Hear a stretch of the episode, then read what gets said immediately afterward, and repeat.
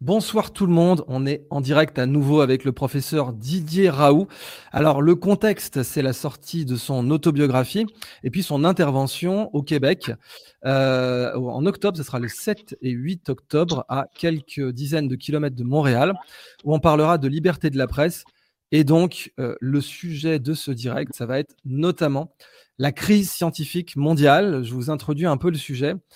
Euh, c'est vrai que le phénomène sociologique du harcèlement et dénigrement qu'a connu euh, Didier Raoult est un phénomène sociologique qui en fait qui a été assez global puisqu'on a y a eu d'autres cibles.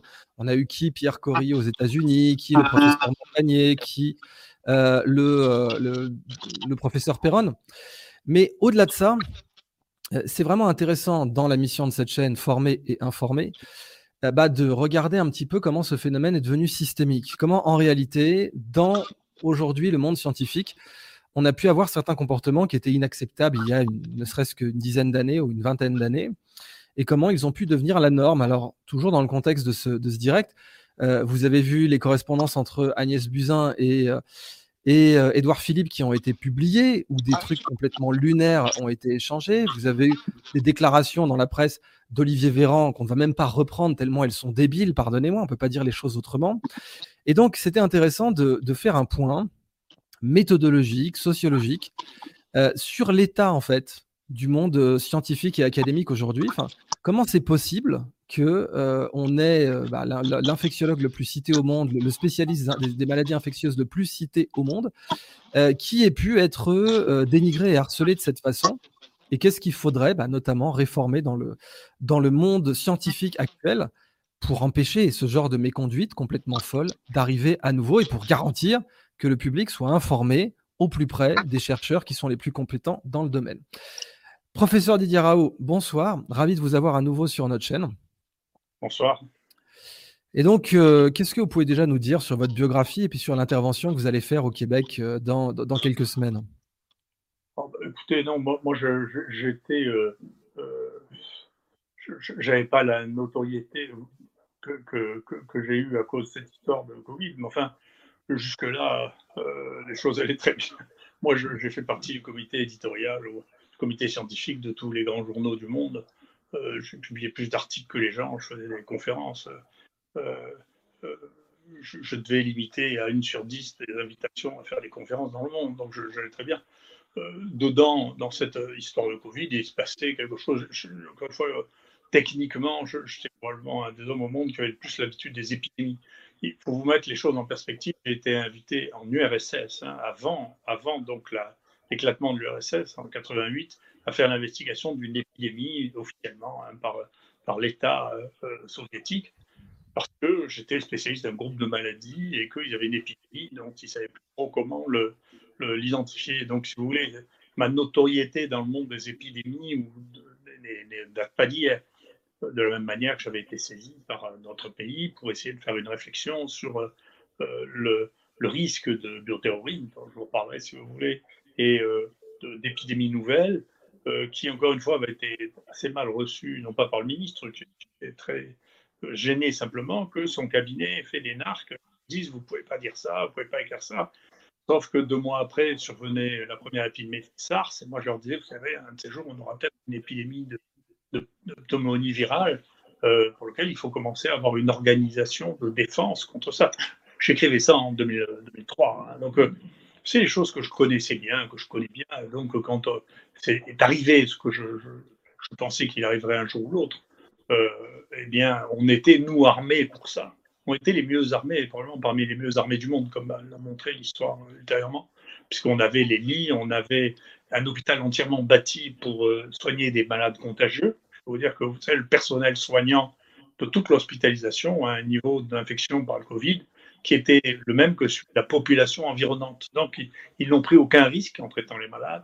Il n'y a pas eu de transmission interhumaine à l'intérieur de, cet hôpital désigné pour ça, été fait pour ça, organisé pour ça nous a permis d'isoler plus de souches que n'importe quel endroit au monde euh, de, Covid, de faire toute une série d'études dessus. Donc, euh, on était préparé fait pour ça, avec euh, cette, cette, difficulté en France qui est que ce n'est pas à Paris. 60 ans avant, 70 ans avant, c'était l'Institut Pasteur, mais l'Institut Pasteur faisait plus de médecine en pratique. Donc c'est nous qui avons remplacé, nous sommes substitués à ce qui était le, but et l'objectif initial de l'Institut Pasteur euh, au début du XXe siècle. Donc euh, on a fait notre métier et on n'a jamais fait que notre métier. Bien sûr, moi, je n'ai pas de problème euh, du tout avec l'action que je menais parce que c'était faire mon métier. Après, il est vraisemblable que, d'une part, ce qui s'est passé, je suis d'accord avec ce que vous dites au départ, ça n'est pas une histoire française. J'ai cristallisé un certain nombre de choses parce que c'était difficile de dire que je ne savais pas de quoi je parlais. Hmm. C'est compliqué dans mon monde quand même de trouver que, je ne savais pas de quoi je parlais. Euh, et donc j'ai cristallisé les choses, et d'autant que dans l'IHU, depuis très longtemps, je, je, suis lucide sur le fait qu'il y a une dérive dans les maladies infectieuses avec l'industrie pharmaceutique et donc, quand nous avons créé l'IHU, nous avons décidé de ne pas faire d'essais thérapeutiques avec des molécules donc, qui n'avaient pas d'intérêt clinique. Hmm. Ce qui fait qu'on n'a fait aucun essai thérapeutique avec l'industrie pharmaceutique parce qu'il n'y a pas de place pour de nouvelles molécules. On n'a pas besoin. Si on sait manier les anciennes, on n'a pas besoin. Et bien entendu, d'avoir l'institut de recherche le plus puissant, peut-être d'Europe, qui dit qu'on n'a pas besoin de molécules, ça crée un problème. Et je n'avais pas réalisé jusqu'à assez récent, je vais essayer de, vous expliquer mon point de vue actuel sur l'ampleur de la crise qui, vous, avez raison, ne touche pas moi ou que la France. Il y a, avec les lois sur le libre marché, sur l'OMC, qui s'est passé au moment où ça a commencé, les Européens et les Américains n'avaient pas peur parce que c'était des exportateurs. Actuellement, ce ne sont plus que des importateurs. Et il n'y a qu'une chose qui n'est pas rentrée dans l'OMC pour lesquels non seulement l'Europe et les États-Unis, mais les pays, la France, a gardé un monopole, c'est les médicaments et les tests diagnostiques. Pour ça, vous ne pouvez pas importer d'ailleurs, si, et les Américains sont pareils avec la FDA, en plus la FDA c'est bien pire, il faut que ce soit fait aux États-Unis pour qu'ils le valident. Donc euh, ça reste le dernier monopole des États sur lequel gagner de l'argent. Et ça a un bénéfice financier absolument considérable, de l'ordre de 30% pour l'industrie pharmaceutique, plus encore pour les vaccins, pour ce qu'on a vu là récemment. Et le deuxième champ, qui est aussi un champ dans lequel il y a une guerre violente qui est, en cours, c'est celui des publications scientifiques et médicales. Hmm. Là aussi, des choses massives, Elsevier, Springer, on retrouve BlackRock, Vanguard comme euh, actionnaire minoritaire important qui sont les mêmes qui vendent des médicaments et les vaccins. Hein. Donc c'est le, même groupe euh, et qui détient une partie de la dette française. Tout ça, ça fait un peu paranoïaque, mais enfin c'est comme ça. Et donc, s'il se passe une guerre là maintenant, c'est que par exemple, dans l'université française maintenant, les, facultés, les doyens de facultés de médecine ont dit qu'ils ne prendraient plus que de listes de journaux limitatives, qui est celle des listes des journaux européens et américains les nouveaux journaux, même s'ils ont des taux de citation très élevés, ne feront plus partie des épreuves de titre qui permettront la promotion des gens. On fait la guerre, si vous voulez, aux BRICS qui arrivent sur un marché qui est très lucratif, et les, propriétaires de, ces euh, journaux ne veulent pas lâcher leur monopole, qui est un monopole non seulement financier, mais un monopole de la pensée. Donc c'est cette guerre-là, au milieu de laquelle on se trouve, qui est, voilà, euh, tant que l'OMC servait, vous savez, vous avez dû lire Noam Chomsky, l'OMC, ça servait par exemple aux Américains à imposer aux Indiens d'accepter Philip Morris euh, sur le territoire indien. Mais maintenant, qu'est-ce que les États-Unis, la France ou l'Angleterre peuvent bien exporter en Chine ou en Inde? Mais rien du tout. Ils mmh. savent tout faire maintenant. Et donc, c'est eux qui exportent vers nous, et nous, notre capacité euh, à faire est devenue de plus en plus faible. On a 80% on est les pays qui avons le plus de tertiaires avec l'Angleterre et les États-Unis, qui ont été ceux qui ont été les plus agressifs contre une stratégie qui ne soit pas une stratégie purement occidentale de prise en charge. Et donc, c'est une véritable guerre qui est un renversement du monde, qui pose une vraie question qui est est-ce qu'on peut, est qu'on peut continuer à faire du libre-échange quand on n'est plus capable d'être compétitif? Et le seul domaine dans lequel nous soyons compétitifs, c'est les domaines dans lesquels on, les empêche de rentrer, c'est-à-dire on, refuse la mondialisation et pour les médicaments et pour les journaux et euh, pour les, méthodes de diagnostic. Donc c'est très intéressant parce que c'est le, paysage d'une nouvelle forme de guerre qu'on voit se dérouler sous nos yeux. C'est clair ce que je dis? Alors, c'est non seulement c'est très clair, mais je voudrais vous demander de le développer davantage parce que vous parlez donc d'une guerre de la vérité, d'une guerre du savoir. Euh, on a vu deux problèmes dans les, phénomènes d'hystérie collective euh, dont vous avez été témoin.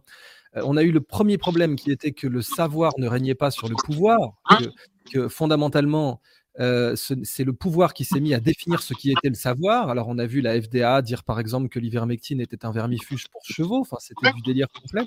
On avait vraiment une influence malvenue du pouvoir sur le savoir.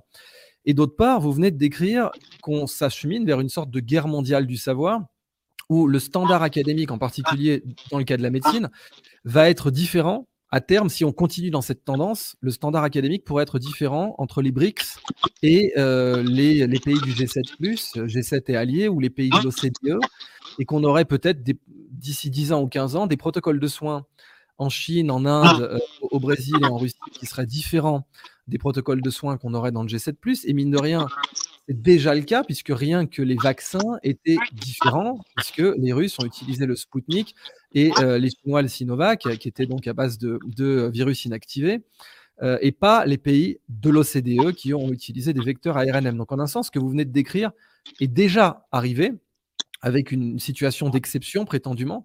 Mais ce que vous êtes en train de dire, c'est que cette guerre mondiale des savoirs euh, et des protocoles pour préserver des avantages de, marché euh, va nous amener en fait à une, à, une scission, à des schismes dans les pratiques médicales. Ah oui, puis c'est déjà le cas. Vous savez, parmi les, multiples ennuis euh, que j'ai eu quand, quand, vraiment on a essayé de, de, nous attaquer, il y a eu le fantasme reporté par, par la presse d'une, dont, dont l'ANSM a qui avait été diligenté avec euh, euh, l'IGAS et le, les trois inspections à la fois avec euh, sept personnes, huit personnes, pour montrer qu'on avait fait des, un essai illégal. Alors, c'est la première fois qu'on dit qu'on avait fait un essai illégal pour la tuberculose. Ce qui est très intéressant, c'est que les médicaments qu'on utilisait, en particulier le corpus du médicament qu'on utilisait, donc, dont l'activité phénoménale a été mise en, en évidence par un chercheur français qui, a 65 ans, est parti aux États-Unis pour continuer sa carrière pendant 27 ans, 92 ans, c'est extraordinaire, payé par le NIH John Hopkins, c'est la clofazimine qui est le traitement utilisé depuis 40 ans pour la lèpre. C'était d'abord un antituberculeux, ensuite ça a été utilisé par la lèpre, et lui a mis en évidence que c'était le médicament, le seul médicament qui tuait rapidement le bacille de la tuberculose. Or, le problème de la tuberculose, c'est que le vaccin n'évite pas la tuberculose. On a un vaccin qui est très pratique hein, et très fonctionnel, mais il y a 1,2 million de morts par an de tuberculose. Et ça, c'est parce que le traitement de la tuberculose est trop long et que les gens qui sont des tuberculeux sont généralement dans des conditions sociales dans lesquelles la compliance, c'est-à-dire la capacité à suivre un traitement très régulier pendant six mois, est très faible. Et ça entraîne des ruptures de traitement et des rebondissements.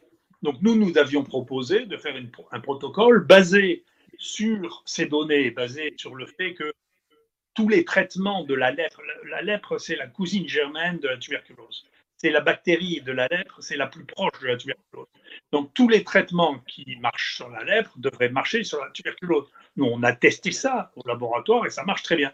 Donc on a proposé d'essayer de mettre en place un traitement qui raccourcisse la durée du traitement pour la tuberculose, sachant que ces médicaments sont déjà autorisés pour les tuberculoses résistantes et qu'en Inde, on a démontré qu'on pouvait diviser par deux le temps de durée du traitement avec ce traitement-là. Nous, deux fois, on a eu un CVP, deux fois, la NSM nous a empêchés de faire cette étude et a fini par nous dire de nous rapprocher du Centre national de référence de la tuberculose, qui, pendant ce temps, faisait un essai multicentrique avec un, médicament récent, très cher, qui s'appelle le linésolide, qui a été publié dans Emerging Infectious Disease quelques mois plus tard, comme donnant 30% d'accidents neurologiques, dont certains graves. Notre, donc, était utilisé chez quelques milliers d'Indiens sans problème. Donc, on voit bien que nous, nous n'avons plus le droit de faire des études avec des médicaments qui n'ont pas le support de l'industrie pharmaceutique, mais que les traitements alternatifs qu'on fait avec l'industrie pharmaceutique marchent moins bien que des médicaments qui existent déjà, qui ne coûtent rien. Donc c'est un modèle général qui n'est pas particulier au Covid. Moi, j'ai reçu cette, semaine, comme tout le monde, un mail de Sanofi qui dit qu'il n'y aura plus du thiamphénicol, qui est un des traitements antibiotiques à plus large spectre, qui a été le premier antibiotique donné dans la typhoïde, et en même temps qui va demander de l'argent à l'État pour pouvoir développer des nouveaux antibiotiques. Donc, on est, nous, dans ce, circuit. Il faut que ce soit l'État qui paye, parce que de toute manière, ce n'est pas rentable, parce qu'il n'y a pas de marché pour des, des, médicaments de niche. Et donc, il faut que l'État subventionne la recherche pour de nouveaux antibiotiques. Et pendant ce temps, on élimine des antibiotiques qui sont efficaces, mais qui ne rapportent plus rien. Donc, c'est tout un modèle économique. Et comme notre économie, nous, des pays occidentaux, repose en grande partie sur cette avance que pendant longtemps nous avons eue sur les médicaments et sur euh, l'expression scientifique, eh bien, si nous n'avons même plus ça, alors euh, on ne sait pas trop ce qu'on pourra exporter. Hmm. Mais alors, vous savez que, par exemple, aux États-Unis, dans le domaine cadastral, on a des principes, des lois comme le eminent domain, qui permettent, par exemple, de réquisitionner n'importe quel lot immobilier euh, pour le bien commun, que ce soit pour faire acquis un parc national ou une voie de chemin de fer. Et donc, finalement, est-ce qu'il ne faudrait pas avoir le même principe, à savoir euh, voter des lois, faire passer des, notions comme l'eminent domain qui dirait que l'État peut intervenir et imposer une molécule, même dans le domaine public, face à la concurrence des labos, et, la déclarer comme protocole, puisque, comme vous le disiez, ce n'est pas rentable, mais pour l'État, c'est rentable, puisque en termes de santé publique, ça réduit les dépenses de santé. Oui, oui, je ne sais pas, si vous voulez, parce que les choses sont extrêmement complexes. Si, si euh, euh, d'abord, si effectivement euh, il est exact, ce que j'ai lu dans des, journaux raisonnables, hein, que euh, les mêmes euh, financeurs qui, sont les fonds de pension américains, BlackRock, tient à la fois 30% de la dette américaine et, à la fois est directement investi dans les médicaments qui eux-mêmes rapporteront de la TVA, tandis que si vous vendez des médicaments qui ne coûtent rien, vous ne gagnerez pas de TVA non plus. Donc tout ça, c'est d'une complexité économique considérable moi, ce qui m'intéresse de comprendre, c'est ce qui, ce qui était discordant, c'est que, si vous voulez, euh, pour un médecin qui est juste un, médecin de bon sens, comme moi, euh, qui disait, écoutez, il y a des médicaments qui marchent, qui ne coûtent rien, on sait bien qu'ils ne sont absolument pas toxiques, comment on a pu arriver à un tel délire? Parce que si vous prenez le Lancet c'est aussi fou qu'il n'y ait pas d'investigation pour savoir comment ces gens ont pu publier un truc pareil, d'où ils ont sorti ces données, dont on sait qu'elles n'existent pas. Hein. Euh, comment c'est possible et comment personne ne s'émeut de cette question de savoir qu'il y, a eu des conséquences immédiates. Parce que maintenant, si vous regardez, vous faites probablement plus que moi, mais si vous regardez les trucs d'intelligence artificielle, ils vous mettront bien sûr le, papier du Lancet a été rétracté, mais il dit cela, parce qu'il est toujours sur le site du Lancet. Hein. Mmh. Donc euh, c'est incroyable. Moi, je ne croyais pas qu'on pouvait avoir, qu'on pouvait manipuler les choses à un point pareil, et que même quand ça a été rétracté, même quand tous les sachants savaient que ça n'était pas vrai, ça gardait la même force de nuisance. Donc c'est c'est une chose extraordinaire qui veut dire qu'il y a un, fond extrêmement euh, complexe et extrêmement coûteux derrière. Donc, euh, c'est avec des enjeux financiers qui dépassent tout. C'est-à-dire, encore une fois, moi, je, rappelle ça souvent, vous savez, euh, Pfizer, en 2021, c'est 81 milliards de dollars de chiffre d'affaires, 25 milliards de bénéfices. Comment, comment, c'est, comment est-ce qu'on lutte contre des puissances de cette nature, surtout quand les décisions sont maintenant concentrées sur quelques personnes et, non pas avant. Il y, a, toujours un peu de corruption dans tous les modèles financiers. Mais avant, c'était extrêmement difficile s'il fallait corrompre tous les médecins ou toutes les sociétés savantes. Ça se fait aussi, mais c'était très cher. Là maintenant, si vous décidez qu'il n'y a plus que quelques décideurs qu'il faut convaincre, alors euh, la puissance financière appliquée sur quelques décideurs, la capacité de réagir à ça, il y faut une transparence totale dont vous voyez bien qu'on n'arrive pas à avoir avec l'Europe. On n'arrive pas à savoir quelles sont les conditions du contrat euh, pour Gilead ou pour, pour, les vaccinations. On n'en sait rien. Donc, c'est une question, mais peut-être que c'est une question de survie dans notre monde euh, avec son mode économique, mais c'est sur le plan de, de tout ce que nous avons imaginé. Imaginez Montesquieu sur la séparation des pouvoirs. On a un besoin urgent de ça, de, transparence, de témoins et de, gens qui voient et qui sachent ce qui s'est passé. Parce que quand on sait ce qui s'est passé, moi je le répète souvent, on voit bien d'ailleurs avec moi je lis pas ça, mais quelques collègues m'ont montré les, les SMS qu'envoyait Mme Buzyn, mais on voit que c'est la même chose que s'envoyait euh, euh, Boris Johnson avec son ministre de la Santé, qui a, décidé de, faire du, confinement, euh, dit parce qu'il ne voulait pas vexer la, première ministre d'Écosse qui avait déjà commencé à faire du confinement. Donc on voit la, prise de décision quelque chose d'étonnant. Donc c'est, on est baigné dans un système dans lequel il faudra répondre à un défi nouveau avec des médicaments nouveaux, avec des vaccins nouveaux, avec un développement euh, technico-économique nouveau. Et donc, c'est ça qui s'est euh, brutalement euh, mis en,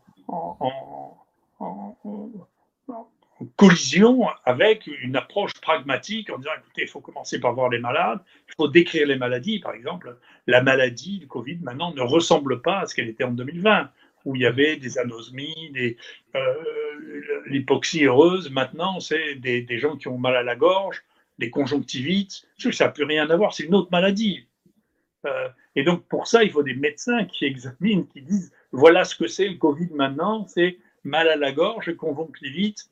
Il y a plus de, ou extrêmement peu de formes graves ou hospitalisables parmi euh, l'ensemble des cas. Et donc, ce n'est pas la même maladie, bien sûr.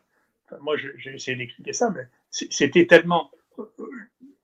Parmi les choses qui m'ont le plus surpris, c'est quand je, c'est vraiment que j'ai buté contre un mur auprès du ministère, auprès de, dans ce pays, quand j'ai dit, vous savez, ce qui apparaît maintenant, c'est des variants. J'étais le premier à dire il y a des variants. D'accord? Et quand j'ai dit ça, les gens me disaient non, ce virus ne mute pas. Il y a des gens qui sont venus à la télévision, des collègues qui sont venus dire à la télévision ce virus ne mute pas. Qui hmm. pour un virus ARN est tout à fait spectaculaire, si vous voulez. Donc, euh, il mute, il mute même beaucoup. J'ai beaucoup travaillé là-dessus, c'est une chose très intéressante. Donc, je, je, donnerai des résultats un de ces jours, mais qui, est fascinante, qui est très très intéressant, qui nous a appris énormément sur l'évolution du virus. Bah, ce qui semblerait ressortir de, toutes vos observations et expériences, c'est que de nos jours, il est très facile d'imposer une pensée unique dans n'importe quel domaine.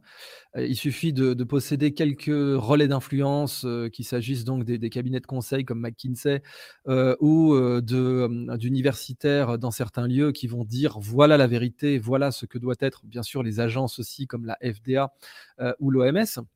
Et qu'à partir de ce moment-là, quand une pensée unique a été imposée de façon verticale, on le voit très souvent, c'est de façon verticale, eh bien, on peut plus revenir en arrière parce qu'en plus, il y a le phénomène de conformité qui fait qu'on n'a pas envie d'aller contre cette pensée qui vient de la source d'autorité. C'est le contraire absolu de la science, on le sait. Normalement, la science n'a pas d'autorité. Le concept même d'autorité scientifique est, disputable. Euh, la science n'a pour autorité que l'expérience, que l'empirisme. Et aujourd'hui, on arrive à bâillonner l'empirisme de la façon la plus rapide et la plus brutale qui soit. Le cas du Lancet euh, l'a démontré. On fait des fausses données, on invente des trucs et personne n'est puni.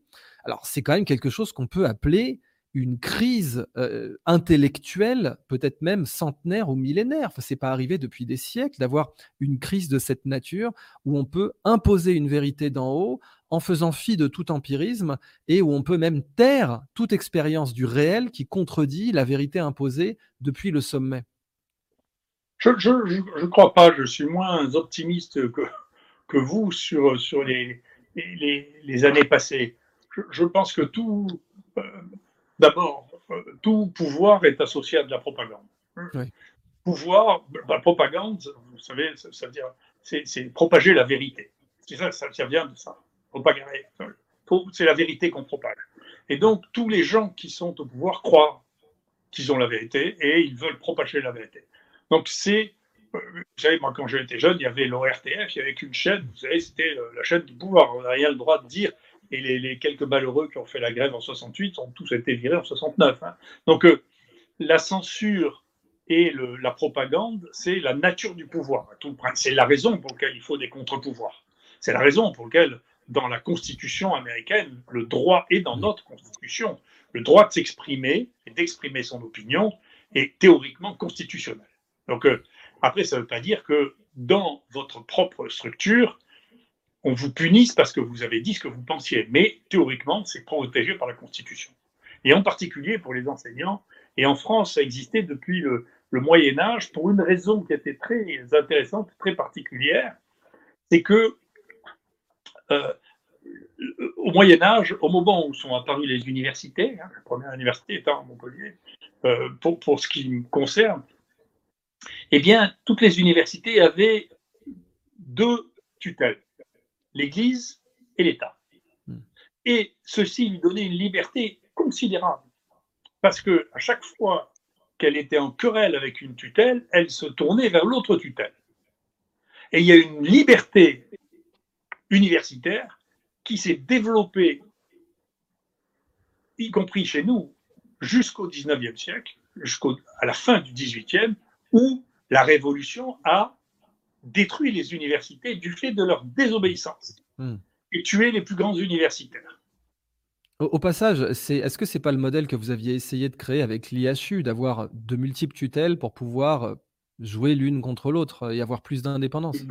Une, troisième, puisqu'il y avait la fondation, si vous voulez, et que la fondation était théoriquement autonome, mais l'expérience a montré que euh, si, quand ça a été créé, je crois que quand, ça a été créé, je connais les gens qui sont à la source de cette création et qui l'ont conseillé euh, euh, au président Sarkozy, dans son esprit, ça devait être des fondations autonomes.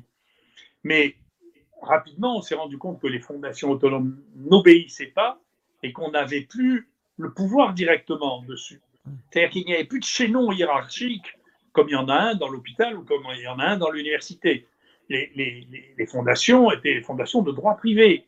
Elles, elles, avaient des règles de droit privé. Et donc, ça, c'est une des choses qui est devenue insupportable, que Mme Buzyn a essayé de toutes ses forces de détruire euh, euh, sur les, conseils de son époux, ce qui a échoué, parce que à cette époque-là, le, président Macron a écouté le, président du jury international, qui est un des plus grands scientifiques mondiaux, euh, et qui, qui a, a, permis d'arrêter cette volonté de destruction d'une forme d'autonomie.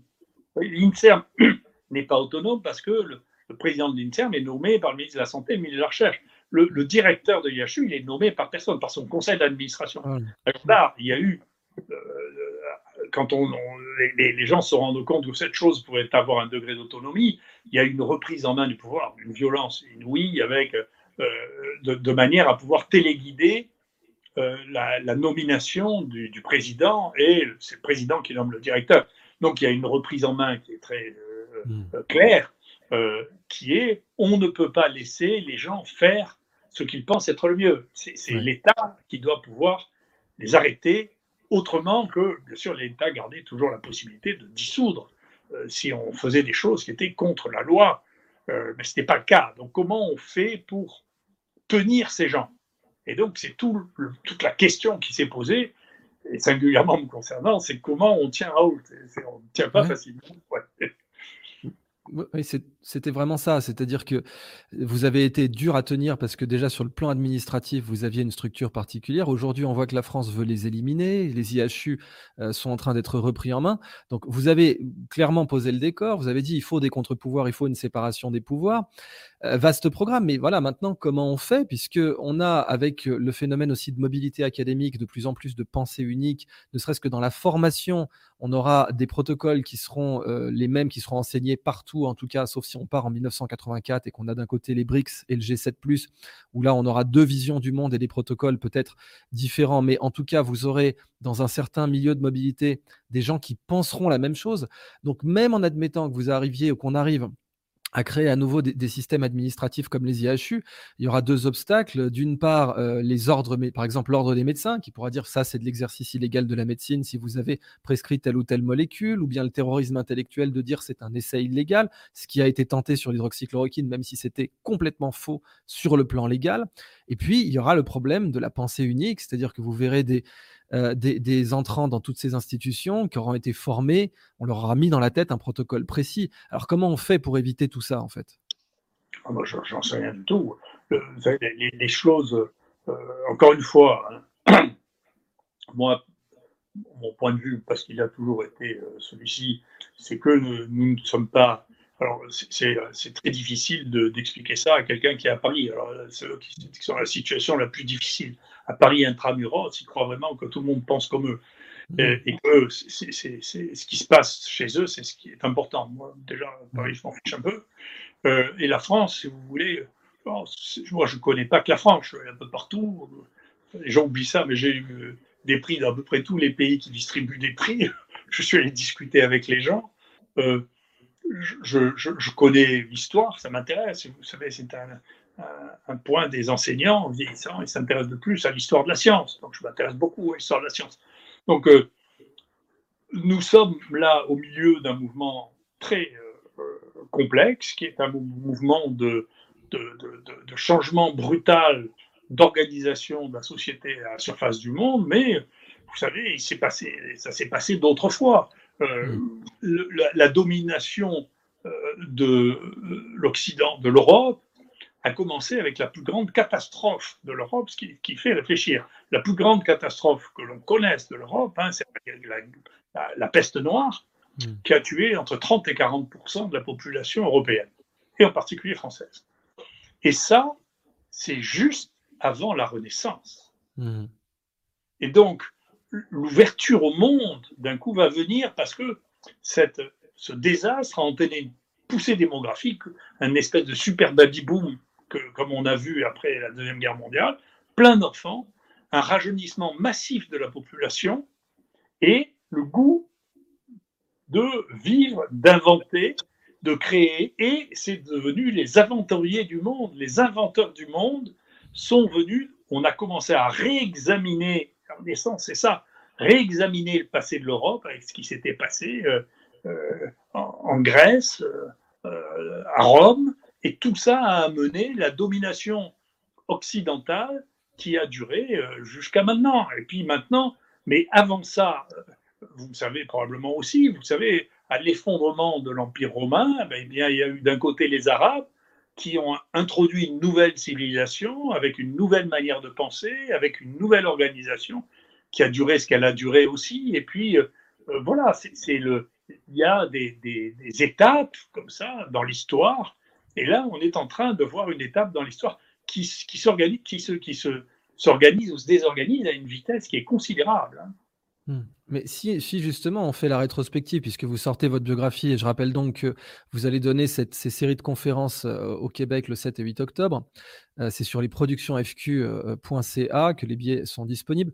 Mais si on fait un peu de recul sur votre carrière, le monde académique a quand même profondément changé entre le moment où vous êtes entré euh, dans, le, domaine scientifique et maintenant quand vous entrez, par exemple, le H-index n'existe pas, toutes les, questions de citation ne sont pas du tout nécessaires à la carrière.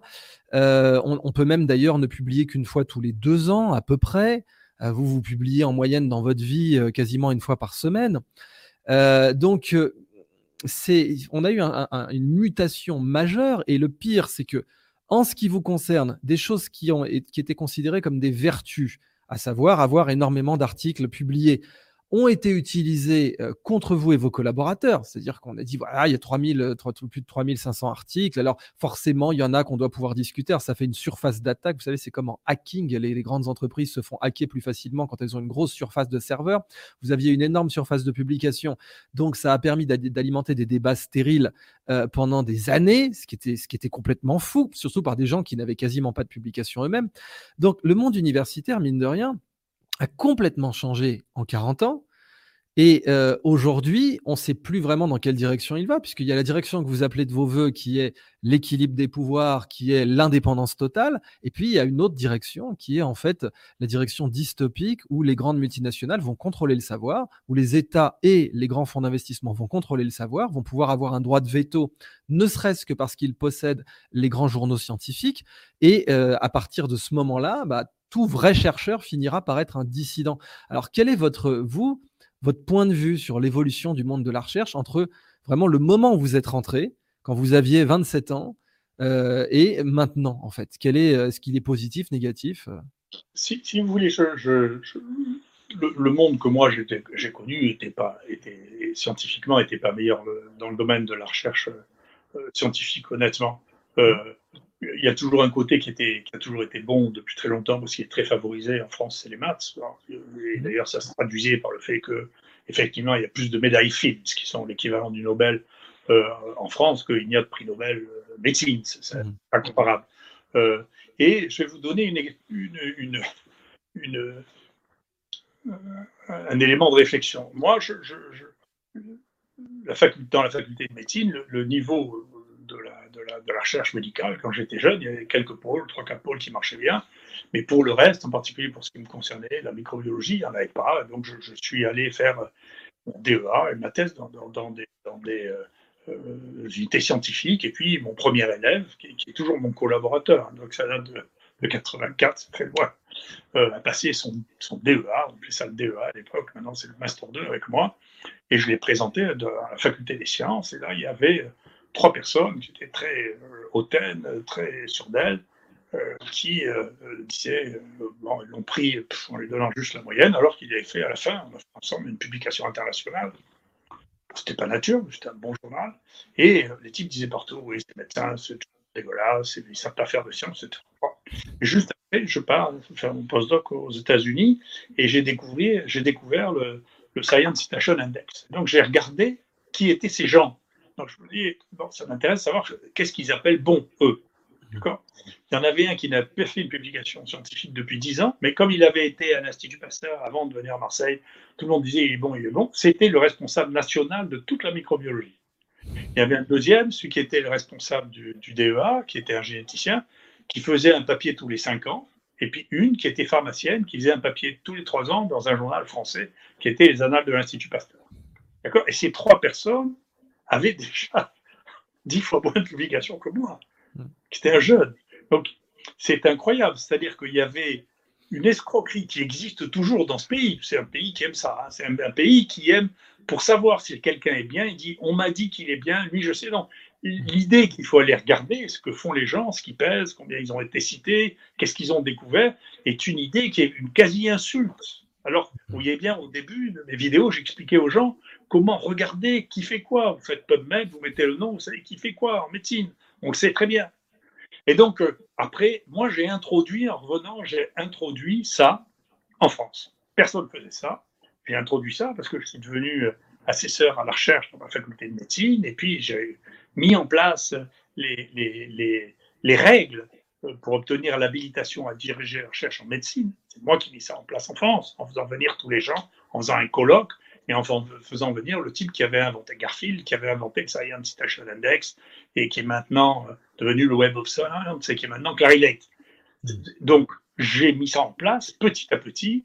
Ensuite, quand j'étais président d'université, j'étais le premier à acheter le Web of Science avec le nombre de citations. J'étais le premier à publier ça dans le journal de l'université, c'est mon dernier numéro, en mettant combien Allègre avait eu de citations, combien Griselli avait eu de citations. Donc on voyait qui étaient les très grands scientifiques de ce pays. Et j'avais fait pour mon universitaire le, le, le, nombre de citations de chacun des, des, chacune des personnes qui présentaient une unité de recherche. Donc, il faut faire attention, les quantifications, la, la, la, la quantification n'est jamais exacte donc il faut le prendre avec prudence. Mais mm. quand il y a des différences qui sont logarithmiques, c'est-à-dire 10 fois plus ou 100 fois plus, c'est que ça existe. Hein. Donc, euh, c'est quelque chose sur lequel vous enleviez du pouvoir aux gens qui décidaient des promotions, euh, des nominations, vous leur enlevez le pouvoir arbitraire de décider qui est bon et qui n'est pas bon. Et ça, c'est terrible. Et moi, j'ai eu des années, ça fait des années que les gens me détestent à cause de la bibliométrie. D'autant que j'avais montré à, Claude Griselli, juste au moment où il est devenu directeur de l'INSERM, en disant Mais regarde, toi, tu es très très bien placé là-dessus. Il a mis à l'INSERM, il a fallu trois ans pour que l'INSERM contourne la bibliométrie, puisqu'il mettait systématiquement les études bibliométriques, mais du coup, il y avait quatre ou cinq critères. Le critère devenant le seul critère vraiment variable était le rayonnement scientifique, qui est quelque chose qui ne peut pas être quantifié. Voyez? Et donc, Bien entendu, c'est une guerre permanente entre ceux qui voudraient avoir des données qui soient vérifiables et utilisables et ceux qui disent mais non, on est très capable de dire, surtout que les commissions ne sont pas des commissions qui sont basées sur le choix de grands scientifiques. C'est des commissions qui sont élues pour la plupart. Vous avez des représentants syndicats de, toutes les catégories en France qui n'existent nulle part ailleurs.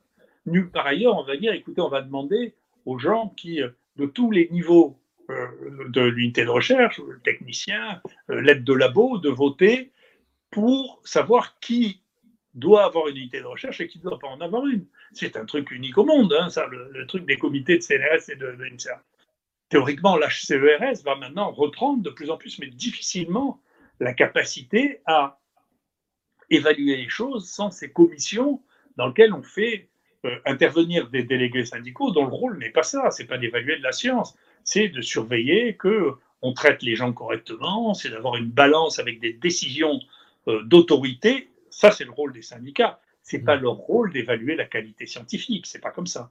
Donc il y a, un vrai problème depuis la création du CNRS hein, en France, qui est celui de cette évaluation qui en plus ne peut pas reposer sur l'évaluation. Là aussi, j'ai eu un temps, un moment, je, me disputais pour la création de mon unité au CNRS et j'avais pris euh, euh, les, gens qui, la commission qui m'avait évalué, j'avais regardé leur production scientifique et il y en avait un tiers qui n'avait jamais fait une seule publication depuis dix ans et qui faisait l'évaluation scientifique des autres, ce qui est, ce qui est inqualifiable. Hmm. Donc on, avait, c'était pas mieux. Et au contraire, ça c'est la revanche des gens. on a été quelques-uns à promouvoir ça pendant un certain temps puis on n'est plus là pour essayer d'empêcher les dérives de l'autre côté, qui est de dire, écoutez, non, on sait très bien, c'est pas la peine de nous dire, on sait très bien ce qu'il faut faire. On n'a pas besoin de bibliométrie, on n'a pas besoin de regarder ce que les gens ont publié, et puis euh, ces publications, il y a beaucoup qui ne servent à rien, ce qui est vrai. Donc, mais on ne peut pas ignorer que c'est un des éléments d'évaluation quand. Oui, alors c'est tout à fait exact, mais on a vu aussi donc à quel point c'était facile de falsifier des papiers aujourd'hui. Euh, pas seulement avec le Lancet-Gate, on a eu euh, le LK qui a oublié le, le, ah, semi-conducteur, superconducteur euh, à température ambiante qui avait été annoncé par une équipe coréenne. Ça avait fait trembler le monde parce qu'on aurait pu vraiment révolutionner même l'imagerie médicale avec ça. Puis en fait, la, publication était bidon, mais elle est restée un certain temps. Et puis bon, on a toutes les études de Ioannidis qui nous sort que de nos jours, en pas forcément dans les meilleurs journaux, mais encore une fois, le Lancet Get l'a quand même bien illustré. En volume, on pourrait toucher plus de 60% des publications à comité de lecture, ne serait-ce que dans le domaine médical, qui sont pas reproductibles, euh, voire qui sont carrément fausses. Donc euh, là, on a, on a ce double problème que d'une part, la bibliométrie est nécessaire, vous l'avez dit, mais d'autre part aussi, en pleine crise Covid, on avait d'illustres inconnus à qui on donnait des plateaux de télévision qui qui parfois même faisaient la politique, qui disaient voilà ce qu'on doit faire. Euh, je pense même à des gens qui ne sont pas forcément d'illustres inconnus sur le plan scientifique, mais qui n'ont pas du tout euh, votre niveau de rigueur dans leur carrière, comme par exemple le professeur Fischer, euh, qui en l'occurrence a eu des morts dans certains essais, donc c'est quand même relativement grave. Et on a eu des gens comme ça, en tout cas, qui n'étaient pas du tout au sommet, et qui se sont mis à court-circuiter complètement là, les recommandations voire même des journalistes qui se sont mis en scène. Vous vous rappelez, on va pas citer son nom parce qu'il ne mérite pas d'être cité dans cette émission, mais on a un journaliste qui s'est mis en scène avec des microscopes, des blouses blanches et qui a prétendu faire un documentaire sur ce qu'était la parole scientifique. Un type qui n'a aucune formation scientifique et qui, dont le seul mérite scientifique est de s'être mis en scène avec des microscopes, alors que le type saurait même pas faire la mise au point sur une lame. Alors, comment, là aussi, comment on, on empêche ça? Enfin, Aujourd'hui, c'est tellement devenu facile de court-circuiter la parole scientifiques, des types qui ont 3500 publications se font court-circuiter par des types qui n'ont jamais fait de science de leur vie et dont le seul mérite est d'avoir mis une blouse blanche et de s'être fait filmer devant un microscope qu'ils ne savent pas utiliser. Non, mais euh, si vous voulez, vous, vous, êtes plus jeune que moi, donc vous êtes plus impatient, si, je peux me permettre. Mais en prie. Euh, globalement, si vous voulez, le temps trie beaucoup les choses. Il faut le temps trie et le temps triera. Ça a toujours été comme ça. Euh, ces péripéties actuelles deviendront une leçon d'épistémologie et d'histoire de la science. Il faudra le temps pour que ça se fasse, mais euh, encore une fois, je, veux simplement vous dire, l'histoire des sciences a toujours été comme ça. C'est comme ça, l'histoire des sciences. C'est-à-dire que euh, les scientifiques, les gens qui découvrent, sont des, des gens qui, sont, qui ne font qui, sont en dehors de tout consensus, parce que sinon ils ne découvriraient pas. Et donc quand vous découvrez quelque chose, par définition, c'est différent de ce qu'il y avait avant, et hmm. ça suscite des réactions qui sont d'ordre physique. C'est-à-dire que plus vous avancez vite, plus la résistance est importante. C'est la nature qui est comme ça. Donc euh, moi, ça ne me choque pas du tout. Ça me, si, si on... C'est simple, moi je, je, vois, si vous voulez avoir euh, des promotions, il faut rien faire, rien dire, si vous hmm. voulez être gentil, euh, les gens disent, le connaissent, il est très gentil, même si derrière vous médisez, vous racontez les pires, bêtises, ça n'a pas d'importance si du moment que, euh, vous êtes gentil et obéissant. Donc, euh, c'est un des modes. L'autre mode, vous l'avez vu, moi, je, vous l'avez vu, moi, je, suis très je ne dis pas que c'est pas bien, mais moi je ne suis pas fait pour faire des réseaux dans la société. Je, regarde des dîners en ville, ça, m'énerve. Au bout d'un moment, quand j'entends dire trop de bêtises, je deviens désagréable. Et donc, c'est un mauvais choix pour moi. Je ne garde pas à être invité dans, une de ces, dans, une de ces manifestations. Et je préfère euh, euh, travailler chez moi ou, travailler dans, dans, mon labo ou travailler dans mon bureau. Je préfère ça. Voilà. Ça m'intéresse plus que cette vie qui est celle qui est dominante actuellement, puisque finalement, ce que les gens, euh, les gens qui s'auto-baptisent l'élite, sont en réalité des gens qui n'ont d'informations que par ces paroles-là, qui ne sont basées sur aucune connaissance. Je connais quelqu'un qui m'a dit ça, qui m'a dit que lui était bien ou lui n'était pas bien. Voyez Et finalement, c'est ça qu'on enseigne à l'ENA, ne savoir rien et avoir entendu parler de tout. Vous voyez Et je parle de connaissances. J'ai mes élèves qui ont fait l'ENA, j'ai mes amis qui ont fait l'ENA, et honnêtement, leur niveau de culture était euh, euh, déraisonnable. Parce que ce n'est pas le cas. Il y a une grande école, c'est normal supplètre. Ça, c'est vrai. Ceux-là, ils sont bons. Voilà. Ceux-là, les gens qui font des grandes écoles et une thèse après, très bien, ils font une thèse après. Donc, pendant cette thèse, ils ont l'occasion d'approfondir au moins une fois quelque chose, de lire la littérature au moins sur un domaine et comprendre que quand on a travaillé sur un domaine, on n'a pas le même savoir que quand on en a entendu parler ou quand on a lu, vous savez comment on prépare les avec des petites fiches et qui, qui ensuite deviennent toute l'organisation politique et journalistique de notre pays est faite sur des petites fiches comme ça. Donc on passe aux politiques des petites fiches en disant voilà ce que vous devez dire, voilà ce que vous devez penser. Les journalistes, j'ai essayé de faire par, par décence vis-à-vis de mes éditeurs la promotion de mon livre. À chaque fois, le type qui m'a interviewé, rarement, je crois qu'il y en a un, je ne sais pas qui c'est, il y en a un qui, qui, les a lus, mais dans les autres, vous savez, il y a quelqu'un euh, derrière les coulisses qui le lit et puis qui sort quatre fiches et qui leur dit tiens, mmh. demande-lui ici, demande-lui ici, demande-lui ça. Ils lisent pas pour le bon, ils n'ont pas le temps. Et puis c'est long de lire. Donc euh, on est dans un monde extrêmement superficiel qui est dirigé par des gens extrêmement superficiels, qui ont des idées toutes faites et qui n'ont pas les moyens intellectuels. Et donc quand vous leur parlez de connaissances, la seule réplique qu'ils ont, moi, quand j'ai commencé en disant je ne vais plus sur les plateaux télé, c'est parce que j'en avais fait quelques-uns de plateaux télé, que je connais très très bien l'organisation de la pensée des journalistes, qui est vous vous dites ça et lui dit ça. Eux, c'est ce qu'ils estiment être le contre-pouvoir.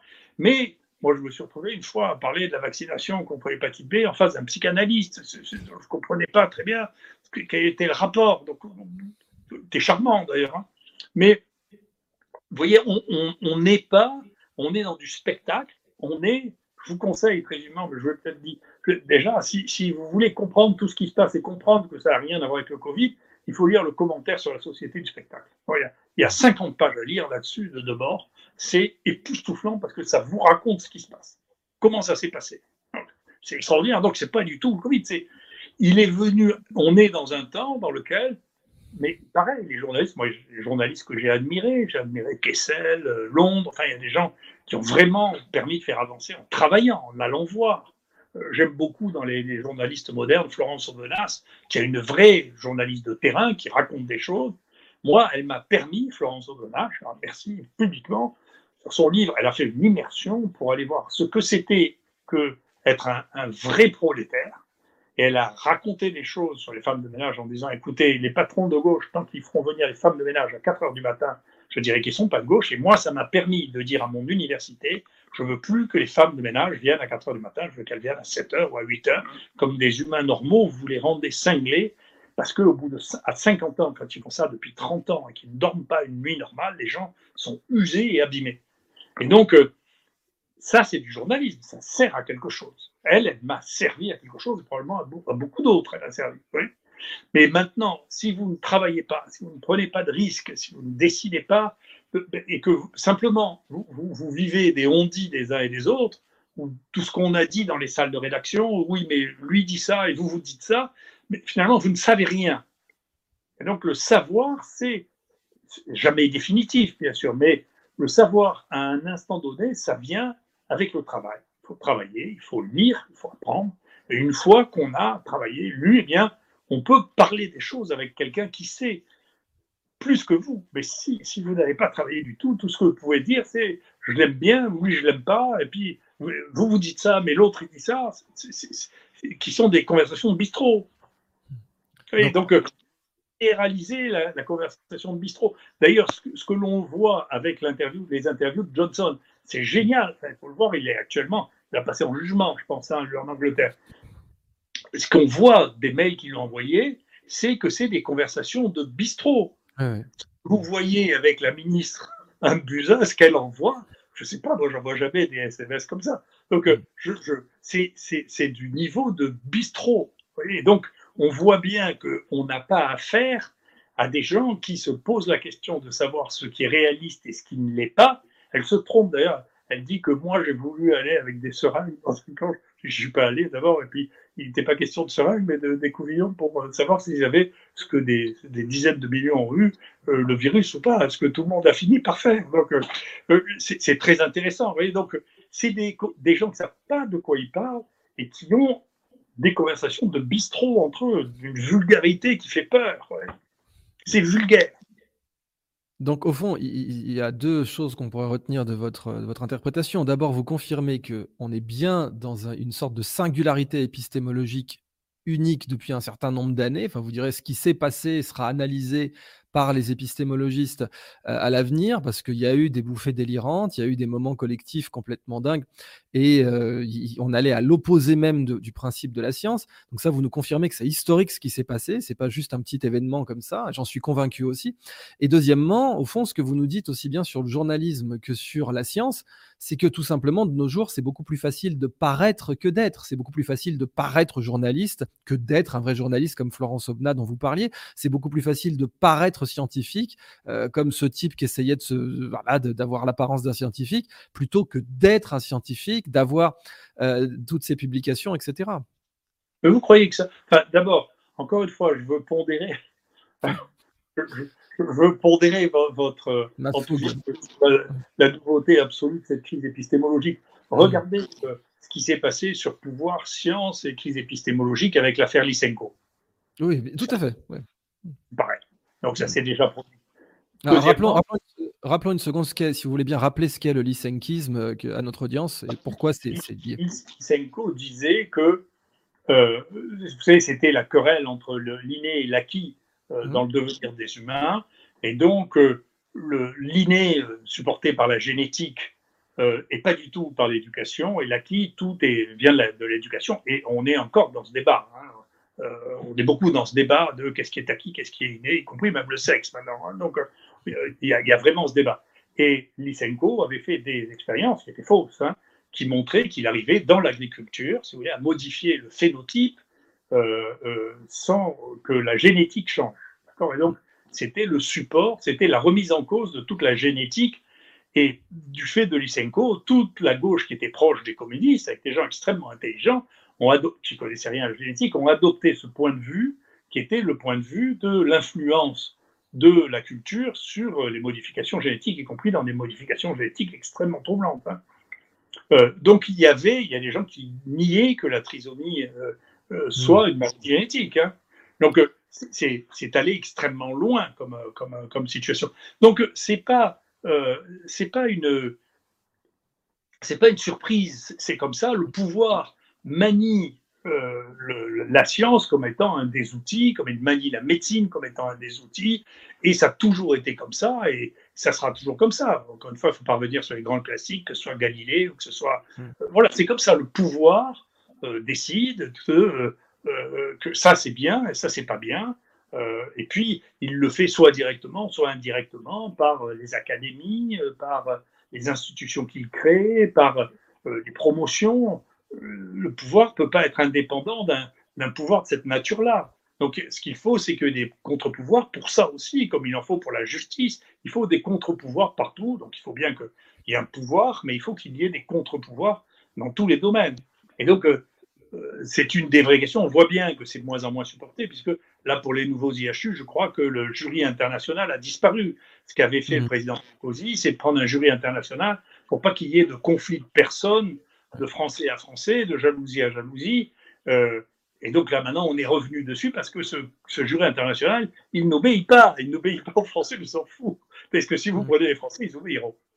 D'accord? Et parce que c'est la nature de 90% des gens, c'est d'obéir. Absolument. On va passer aux questions, mais. Euh, J'aurais plus de batterie. Ah, ok, vous il vous reste combien de batterie précisément? Je sais pas, elle me dit faible. Oh non, il reste 20%, ça va.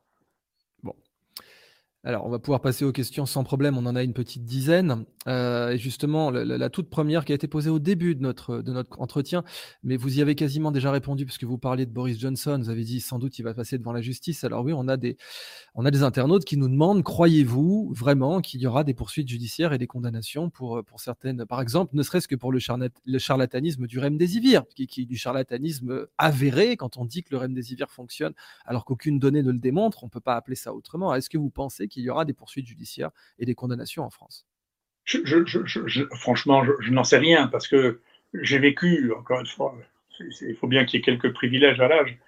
J'ai vécu l'histoire du sida au tout début. Donc, moi, j'ai ouvert la première salle de prise en charge des patients qui ont un sida à Marseille, d'accord, à l'espace public. Donc, on, se met là en 83-84. Donc, j'ai vu tous les, toutes les conversations. On avait une réunion une fois par semaine au centre de transfusion sanguine il y avait ceux qui pensaient ceci, ceux qui pensaient cela. Là aussi, il y avait des interdits. On n'avait pas le droit de dire au départ que c'était une maladie en France, hein, que c'était une maladie qui était plus fréquente chez les homosexuels et chez les, usagers de, drogue par voie intraveineuse, euh, ce, qui, était idiot parce que c'est eux qui devaient se protéger. Donc, il valait mieux, plutôt que de protéger leur réputation, les protéger tout court pour pas qu'ils meurent. Euh, c'est pour ça que j'ai toujours dit que j'étais beaucoup plus d'accord avec ACT UP qu'avec Ed à l'époque, hein, qui étaient les seuls qui disaient écoutez, non, mais attendez, moi je veux vivre d'abord. Hein. Et deuxièmement, si vous voulez, j'ai suivi cette espèce de, folie et cette, espèce de, spécificité. On avait mis un type obéissant à la transfusion sanguine. Garetta, c'était un type qui obéissait. Avant, celui qui supervisait ça, c'était Jean Bernard. Jean Bernard, il ne pouvait pas écrire écoutez, tous les lots sont contaminés, est-ce que je dois les transfuser? Pour écrire ça, il faut avoir tout oublié de la médecine. On ne pose pas cette question, on dit écoutez, si vous me demandez de le faire, je ne le fais pas. Moi, c'est ce que j'aurais fait, cette place. Mais c'est le danger qu'il y a à prendre des gens qui existent en soi, en eux-mêmes, hmm. pas par la volonté du prince. Quand vous êtes là par la volonté du prince, vous devez obéir. Hmm. Donc, il ne faut pas mettre des gens obéissants à ces postes. Il faut mettre des gens qui ont la liberté de claquer la porte en disant écoutez, je ne le fais pas. la deuxième, donc le, ça, c'est une chose. Et deuxièmement, ce procès a mis 20 ans, mais à la fin, ce Garetta qui était là, lui, est allé en prison, et tous les autres, on leur a dit c'est pas bien, mais ils ne sont pas partis en prison non plus. Hein. Mm. Qui a été amnistié, qui a été dispensé. Au bout de 20 ans, finalement, quand c'est arrivé, tout ça, cette, accumulation d'erreurs et de, gestion complètement fantasque a fini par, euh, eh bien, euh, ces gens ont été, pour certains d'entre eux, un peu embêtés dans leur carrière et pas très longtemps. Hein. Mm. Mm. Vous voyez, pas très longtemps. Le directeur des cabinets de Fabius, regardez, après quelques années, euh, plus on en a entendu parler, était nommé PDG de Renault, quand même tout à fait. Donc, et, d'ailleurs, on doit souligner qu'il vous a, vous a attaqué d'une façon assez, assez ridicule. Honnêtement, il s'est plus attaqué lui-même que vous. Mais on en avait un autre qui était le conseiller technique de Fabius, euh, qui était Jacques Bio, qui a fini président de la Polytechnique, heureusement pas longtemps, et qui travaille pour Huawei aujourd'hui. La, sous-question qu'on aurait pu poser, c'était tout de même est-ce qu'on n'aurait pas pu tirer les leçons de l'affaire du sang contaminé pour que la justice fonctionne?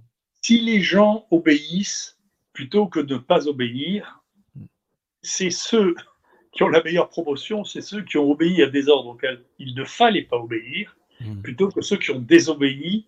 C'est l'histoire. Mais c'est comme ça, on peut pas, chaque, aucun de nous peut échapper à son destin. Regardez le temps qu'il a fallu pour attraper un tapon, qui, entre-temps, qui est quand même devenu ministre, qui, après avoir envoyé les petits juifs euh, aux Allemands pour être déportés, a fait l'histoire du métro Charonne. Vous savez, il est préfet de police où euh, sont morts quelques, euh, les personnes qui venaient défiler pour euh, l'indépendance de l'Algérie, et ensuite mmh. il est devenu ministre quand même. Hein. Donc c'est longtemps après ça qu'il a fini par être condamné parce que c'était un préfet qui était obéissant à un point qui dépassait l'entendement quand même. D'accord? Mmh. Il a fallu longtemps. Bousquet n'a jamais été en prison quand même. Il a fallu qu'il y ait quelqu'un qui fasse la justice à la place de la justice, qui le tue. Donc quand même, Bousquet, à Marseille, on le connaît, c'est lui qui a détruit Marseille. C'est le plus jeune préfet de France, brillantissime euh, fonctionnaire, oui. Et ensuite, a rafle à Marseille et la rafle à Paris.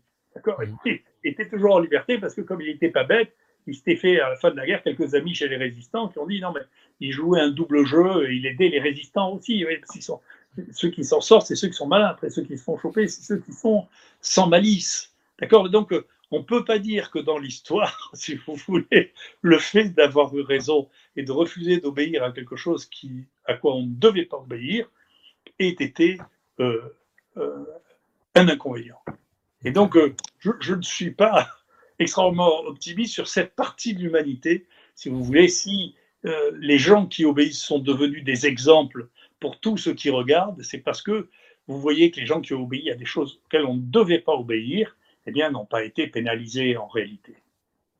Mais la meilleure façon d'empêcher ça, de toute évidence, c'est d'avoir une culture des précédents et de montrer ces cas Bousquet et ces cas Schweitzer ou autres. Euh, question suivante, je, je, vous regroupe deux questions.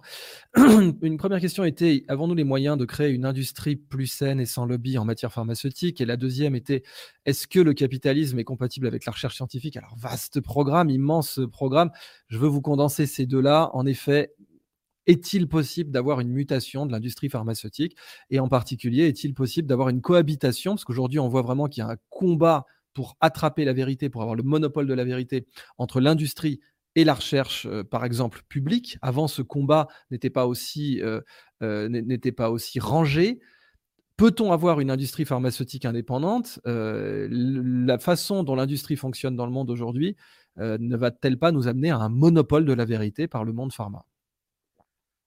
Si vous voulez, il y a, on a un problème euh, euh, avec l'industrie pharmaceutique, c'est qu'on en a de moins en moins besoin en réalité. Hum. C'est-à-dire que le, la, les, la découverte des médicaments, c'est quelque chose qui est cumulatif.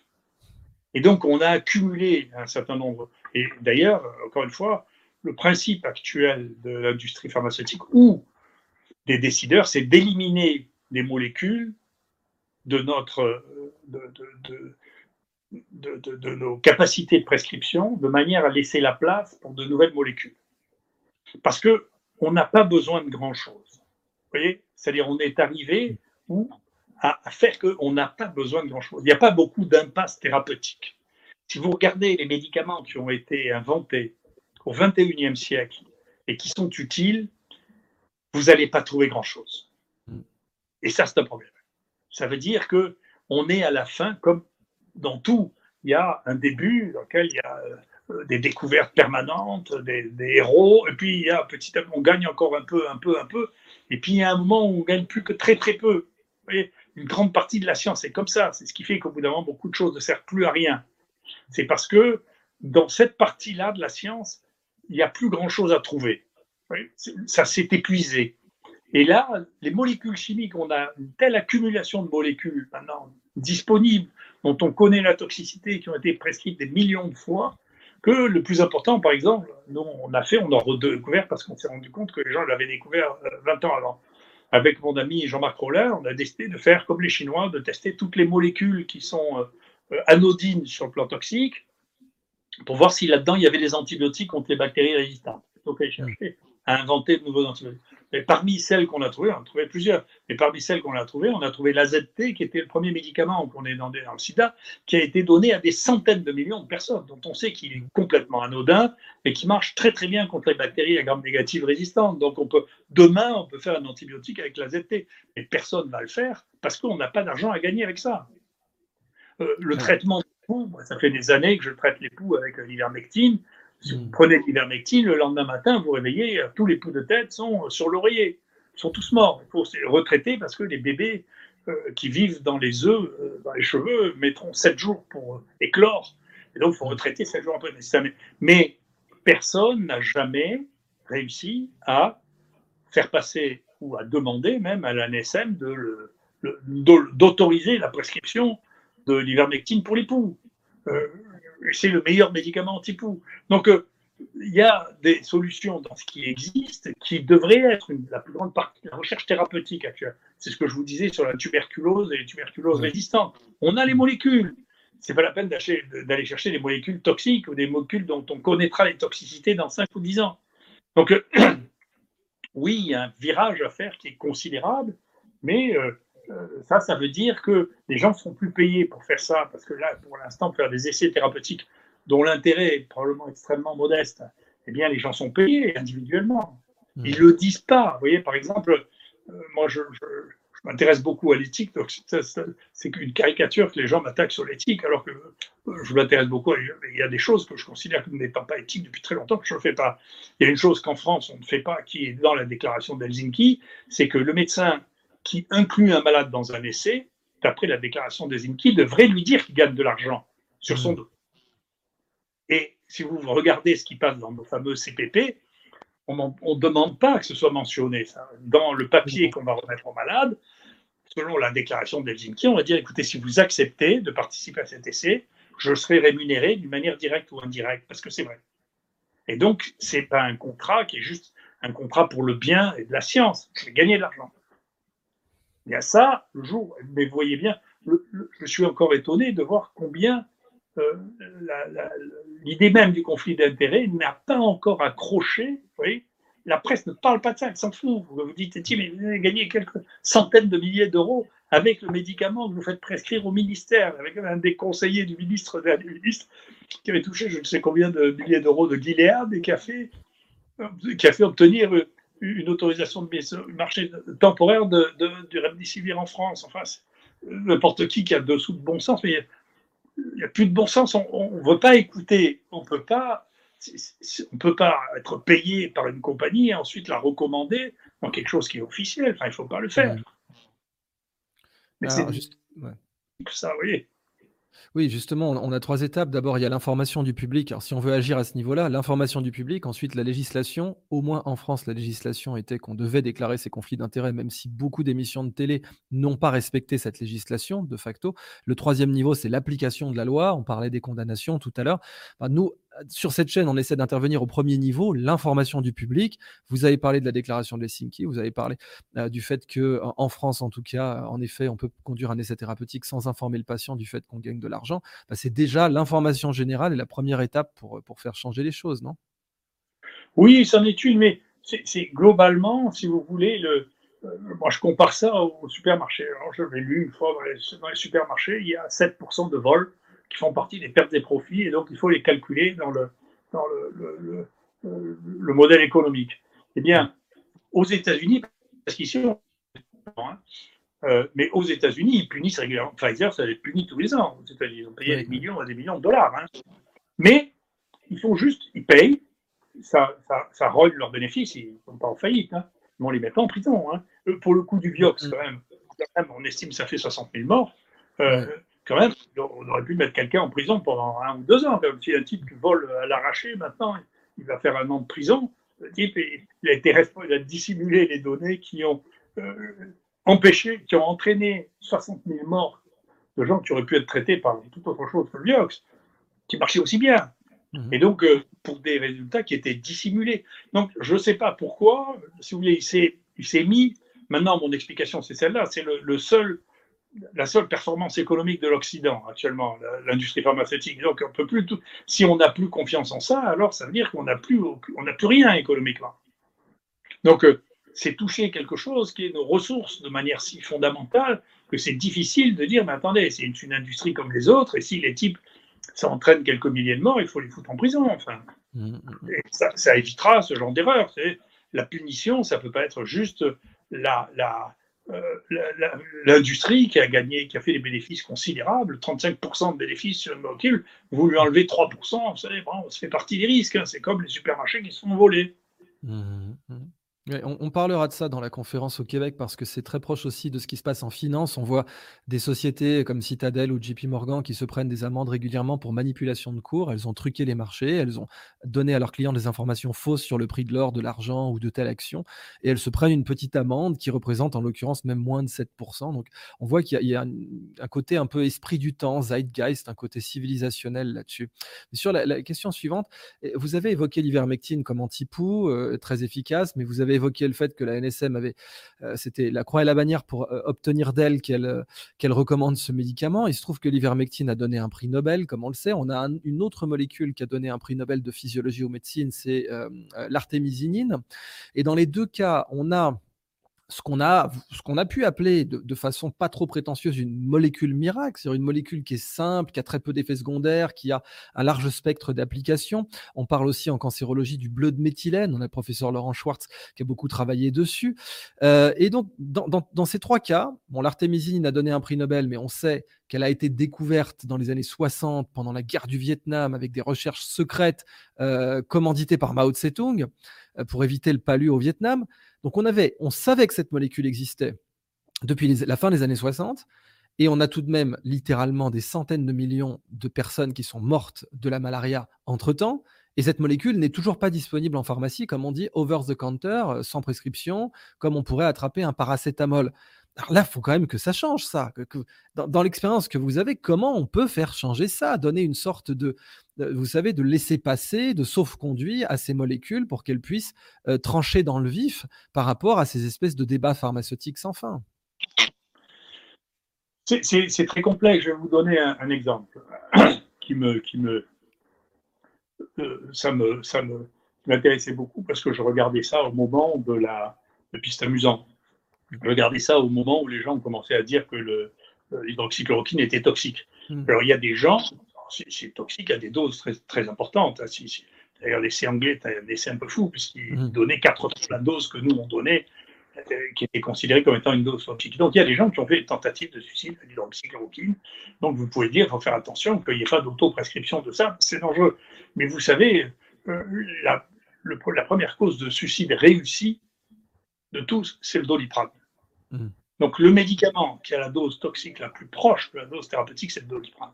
Mm. Et si par ailleurs vous avez une maladie ou si par ailleurs vous buvez de l'alcool, la toxicité est encore importante, vous faites des hépatites fulminantes mortelles. Donc la première cause de mortalité par suicide, c'est le doliprane.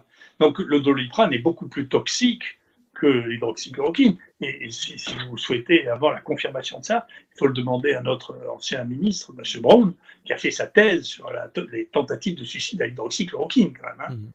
Donc il sait très bien ce qu'est la dose toxique. Et c'est pas 600 mg par jour. Hein.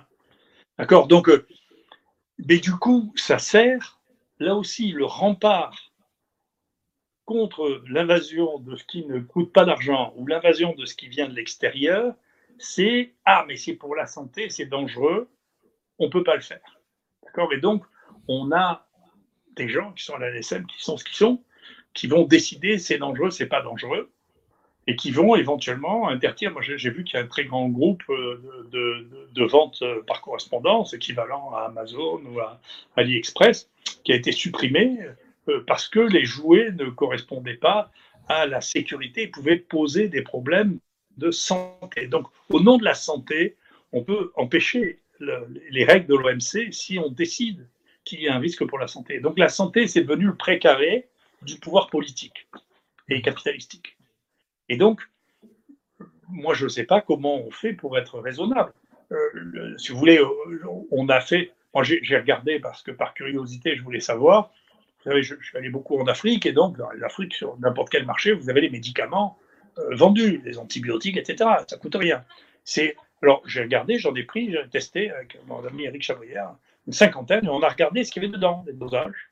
On a mmh. regardé, et donc euh, il y avait des médicaments qui étaient chinois et indiens. Ceux-là, ils contenaient ceux qui avaient marqué sur la boîte et à la dose qui était marquée sur la boîte. Donc c'est des bons médicaments qui sont vendus. Euh, c'est ce qui a fait s'écrouler, augmenter le plus euh, l'espérance de vie parce que ça a fait s'écrouler les antibiotiques sur les marchés, c'est ce qui a fait s'écrouler les pneumonies de l'enfant. C'est ce qui a le mieux marché. Ça marche mieux que tout le reste. Ce n'est pas les grandes molécules découvertes où vous allez gagner trois mois euh, ou six mois de souffrance chez les cancéraux terminaux. C'est pas ça qui fait gagner la vie. Mais si vous soignez les petits qui, sont, qui font des pneumonies parce qu'ils n'ont pas d'antibiotiques, là, vous faites gagner de la vie. D'accord? Et donc, euh, moi, j'ai regardé. Alors, il y avait les troisième, la troisième origine, c'était une origine du Nigeria. Et l'origine nigériane, c'était que des faux. Il n'y a rien dedans. Donc il suffisait de regarder d'où ça venait. Ça venait d'Inde ou ça de Chine. C'est eux qui nous fournissent les mêmes molécules, médicaments. Tout est fabriqué là-bas. Donc euh, c'est les mêmes qui vendent, qui, vendent sur les marchés. Souvent, ils vendent beaucoup moins cher parce que personne ne prend. Euh, euh, il n'y a pas d'intermédiaire ou les intermédiaires sont, sont, moins gourmands. Donc ils se soignent. Et donc, si vous voyez que la différence de l'espérance de vie se tasse au fur et à mesure entre les pays les plus riches et les plus pauvres, il y a une raison. Et le plus beau de tout, ce qu'on a vu dans le Covid, c'est que Les États-Unis sont arrivés maintenant, c'est eux qui ont la plus grosse industrie pharmaceutique, le plus de découvertes de nouvelles molécules. Et maintenant, l'espérance de vie aux États-Unis est de 76 ans. Elle est plus basse que dans le Maghreb, elle est plus basse qu'en Chine, elle est plus basse qu'à Cuba, elle est plus basse qu'au Vietnam. Tous les gens contre qui ils se sont battus pour les empêcher de faire ce qu'ils voulaient ont maintenant une espérance de vie qui est supérieure à celle des Américains. C'est une leçon, ça. C'est les Américains qui dépensent le plus pour leur santé, c'est eux qui ont la plus grosse industrie pharmaceutique, c'est eux qui ont le plus gros centre de publication scientifique pour dire comment on se soigne, et c'est eux qui meurent parmi les plus jeunes. Ça a un sens, c'est une morale. Il y a quelque chose à réfléchir. Peut-être que les uns et les autres finiront par s'en rendre compte. Merci beaucoup pour cette réponse.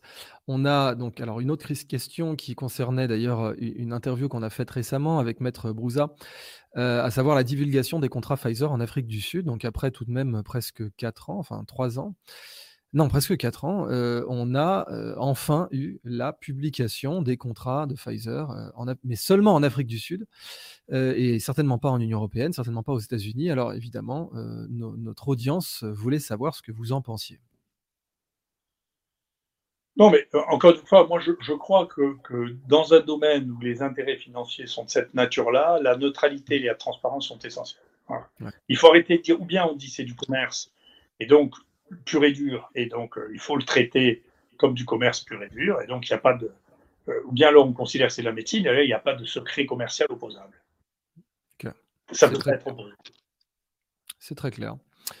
Euh, évidemment, on nous demande aussi ce que vous pensez euh, de l'administration de Rivotril. Ça, revient tout de même dans la, euh, ça, revient tout de même massivement dans l'actualité. Enfin, donc l'idée d'administrer du Rivotril aux personnes âgées durant le Covid. je ne sais pas quelle position publique vous aviez prise dessus. Écoutez, moi j'ai eu l'occasion de le dire. Enfin, la, solution, quand les, situations sont désespérées, qu'on aide les gens à ne pas souffrir les derniers instants, c'est une chose mais il faut commencer par les soigner. Nous, on avait fait un premier travail. Euh, je, connais très très bien quelqu'un qui, était interne en même temps que moi et qui est responsable d'une série d'EHPAD. Et donc, on avait regardé, et donc il avait été désespéré par avoir la mortalité au départ. Il nous avait demandé, il nous avait envoyé, envoie-nous les malades dans l'hôpital de jour, on les traitait. Ils étaient guéris, donc très bien, on va, on va faire une étude en comparant ceux qui ont été guéris, qui n'ont pas été, en fonction de leur traitement. Et donc, on diminuait la mortalité des sujets très âgés. Hein on l'a divisé par deux. On a publié ça. Et ensuite, on a proposé au ministère, vous voulez vraiment qu'on fasse des études randomisées, on va faire une étude randomisée par grappe, c'est-à-dire pas individuellement, mais les EHPAD qui veulent traiter, les EHPAD qui ne veulent pas traiter. Ensuite, on ajoute, il y a les moyens pour ajuster les populations. On a présenté deux fois ça en CPP, et les deux fois, on nous a refusé de le faire. Hmm. Donc, on voyait bien qu'on ne voulait pas savoir. Il ne faut pas me dire que c'était que c'était pas vrai. On ne veut pas savoir. Et donc, vous voyez bien que notre dernière péripétie, pas finie, notre dernière péripétie avec notre série de 30 000 traitements, on a fini par faire venir un huissier pour vérifier que chaque mot de ce que nous disions était vrai. Et donc, avec cette série, chez les gens traités, on a et hospitalisé, donc les gens graves, dépendants d'oxygène, si vous voulez, la mortalité était de 7%, c'est deux fois moins que la plus basse série publiée au monde. Mais d'un coup, on sort que c'est illégal de traiter les gens, alors que je venais d'avoir l'autorisation par le Conseil de l'ordre de dire, écoutez, si je veux traiter quelqu'un par hydroxychloroquine, c'est ma responsabilité. Et s'il se passe quelque chose qui n'est pas bon, ben, le malade se retournera contre moi parce que c'est ma responsabilité de médecin. Donc, euh, on, voit bien ça, c'est assez limpide. Donc, euh, moi, je, je, suis pour soigner. Je comprends bien que moi, je ne me suis pas euh, préoccupé ces cancérologues ou les neurologues qui sont beaucoup occupés des problèmes de fin de vie et de, hmm. ce type de, problèmes qui, existent et qu'il faut régler, pour lesquels il faut trouver des solutions qui soient décentes. Il ne s'agit pas de, tuer tous les gens dont on pense qu'ils vont bientôt mourir. Il faut, faut, faut qu'ils soient encadrés. C'est ce qui est le cas maintenant, il faut continuer à l'encadrer. Mais de là à dire maintenant, écoutez, puisque euh, ces vieux vont mourir, vous n'avez pas le droit de leur donner l'hydroxychloroquine, mais vous pouvez les, les, euthanasier avec du rivotril, alors là, il y a un pas que je ne suis pas prêt à franchir. Hein. Je ne le fais pas. Là aussi, et chose pareille. Je, je, m'en fiche de ce qui se passe, mais je ne le ferai pas. C'est contre ma morale, mon éducation, mes engagements dans la vie, je ne le ferai pas. C'est une réponse absolument limpide et merci de nous l'avoir clarifié. Euh, d'ailleurs, la, sous-question, quand même, si vous pouviez nous, rappeler un petit peu, nous, faire un petit résumé très court de ce que les données de l'IHU présentent, des conclusions qu'on peut obtenir de, des données de l'IHU maintenant qu'on les a rapidement. Hein. Oh, globalement, si vous voulez, on trouve, on répète la même chose. il y a un site qui s'appelle earlycovid.com euh, que vous pouvez regarder sur Internet, qui, est une, analyse non biaisée. Ça, ils prennent toutes les études dans lesquelles il y a un médicament contre autre chose ou contre rien. D'accord? Et il y a là-dedans utilisé, euh, analysé plus de 3000 études mondiales. Et puis, ils sous-sélectionnent, si vous voulez regarder que les randomisés, etc. Dedans, il y a l'hydroxychloroquine, bien sûr, mais il y a d'autres produits, il y a le curcumin, il y a euh, il y a... Euh, donc, euh, et dedans, nous, on a trouvé la même chose qu'il y avait sur l'hydroxychloroquine déjà à ce moment-là. Si vous mettez ça précocement, donc vous, divisez la mortalité, vous avez 70% de mortalité en moins, et si vous, le, si vous le mettez chez les patients hospitalisés, vous avez 50% de mortalité en moins. Donc, voilà, on a retrouvé la même chose, mais sur des chiffres qui sont des, données qui sont tellement énormes que bien sûr tout est significatif. Hmm. Quand vous avez traité que 10 ou 20 ou 30 patients, et en plus de ça, moi je considère que c'est un avantage d'être monocentrique, ce qui veut dire que les soins courants par ailleurs étaient les mêmes. Donc il n'y avait pas de biais, mais il y avait des gens, il y avait des médecins qui ne voulaient pas donner d'hydroxychloroquine chez nous. Hein. Il y avait des patients qui ne voulaient pas prendre d'hydroxychloroquine, et donc ça fait un groupe témoin. Donc, au lieu de les tirer au hasard, ça a été tiré du fait qu'il y avait des médecins qui ne voulaient pas le faire, il y avait des, malades qui ne voulaient pas le faire. Et puis, vous savez, il ne faut pas être prétentieux. La, médecine n'est pas un truc d'informatique. Hein. Moi, je, fais de la thérapeutique depuis très, très longtemps. J'ai commencé à faire des essais thérapeutiques chez mon bon maître il y a 40 ans, quand j'étais euh, interne, si vous voulez. Donc, on faisait des dosages de médicaments après avoir fait théoriquement une injection. On s'est rendu compte qu'il y avait 30% des malades qui n'avaient pas reçu le médicament qui était dans un essai thérapeutique quand même. Hein. Donc, soit l'infirmière s'était pas réveillée, ou elle n'avait pas eu le temps, ou elle n'avait pas voulu, ou elle trouvait que c'était pas normal de faire ça. Donc, et on faisait des études là-dessus, on transmettait les choses. On regardez. Alors, je pense que on a, on vient d'avoir une coupure de batterie. Ça va faire une, conclusion, euh, une conclusion euh, euh, custom. On est ici sur une chaîne à la mano. On fait ça euh, avec nos moyens. Bon, je remercie le professeur Raoult d'être intervenu et de nous avoir donné euh, toutes, ces excellentes conclusions. Merci aussi dans le chat pour les très très bonnes questions que vous nous avez posées. vraiment, on, essaiera bien sûr d'organiser un vrai studio où on aura la présence physique, comme ça, ça sera plus simple. Mais justement, d'ailleurs, c'est pour l'organiser qu'on a fait cette conférence au Québec. Donc, le, le, professeur Raoult et votre serviteur et d'autres intervenants seront là le 7 et le 8 au Québec. donc à quelques dizaines de kilomètres de Montréal, je crois que c'est Saint-Hyacinthe précisément. Euh, on parlera donc de la liberté de la presse, on parlera de la crise épistémologique euh, dont le professeur Raoult nous, euh, nous parlait, parce que c'est vraiment un sujet qui, mérite d'être d'être au centre des réflexions. comment on a pu en arriver là? Comment la personne la plus qualifiée dans le domaine a pu être dénigrée aussi longtemps, a pu être même diffamée? J'ai oublié de souligner ça, mais tout de même, on a par exemple un documentaire français, je crois que c'était complément d'enquête, qui a affirmé que, les données de l'IHU avaient été falsifiées. C'était juste complètement faux. C'était de la diffamation pure et simple. On ne peut pas dire les choses autrement. Mais ça faisait quelques vues. Donc bon, pour, pour avoir quelques vues, on a dit le contraire de la vérité. Et, ce phénomène-là bah, est forcément intéressant pour comprendre le monde universitaire actuel et en particulier ce qui s'est passé avec, avec le professeur Raoult. Je vous remercie d'avoir, suivi ce direct, surtout qu'on l'avait avancé à 17h parce que le professeur Raoult n'était pas disponible plus tard et que justement, là, on a dû faire ça avec les moyens du bord, mais en tout cas, ça a fait un très beau direct. Donc, je vous remercie. À la prochaine. ma prochaine vidéo sur YouTube, en, ce qui me concerne, sera sur la question de la population mondiale. Vous savez que le malthusianisme et l'idée y a-t-il trop d'humains sur Terre? Ben, J'ai enfin décidé d'en faire une vidéo, une bonne fois pour toutes, pour voir euh, comment, euh, disons, réfléchissent certains cercles qui disent de façon frontale qu'on est trop sur Terre. Et je remercie encore une fois le professeur Raoult euh, de nous avoir fait l'honneur de sa présence et de nous avoir parlé de ses données, de son opinion sur l'épistémologie, parce que c'est vraiment le sujet. Je pense que l'épistémologie est devenue la reine des sciences, et donc de son opinion aussi sur l'artémisinine, l'ivermectine et le fonctionnement de l'industrie pharmaceutique. Je vous souhaite une excellente soirée.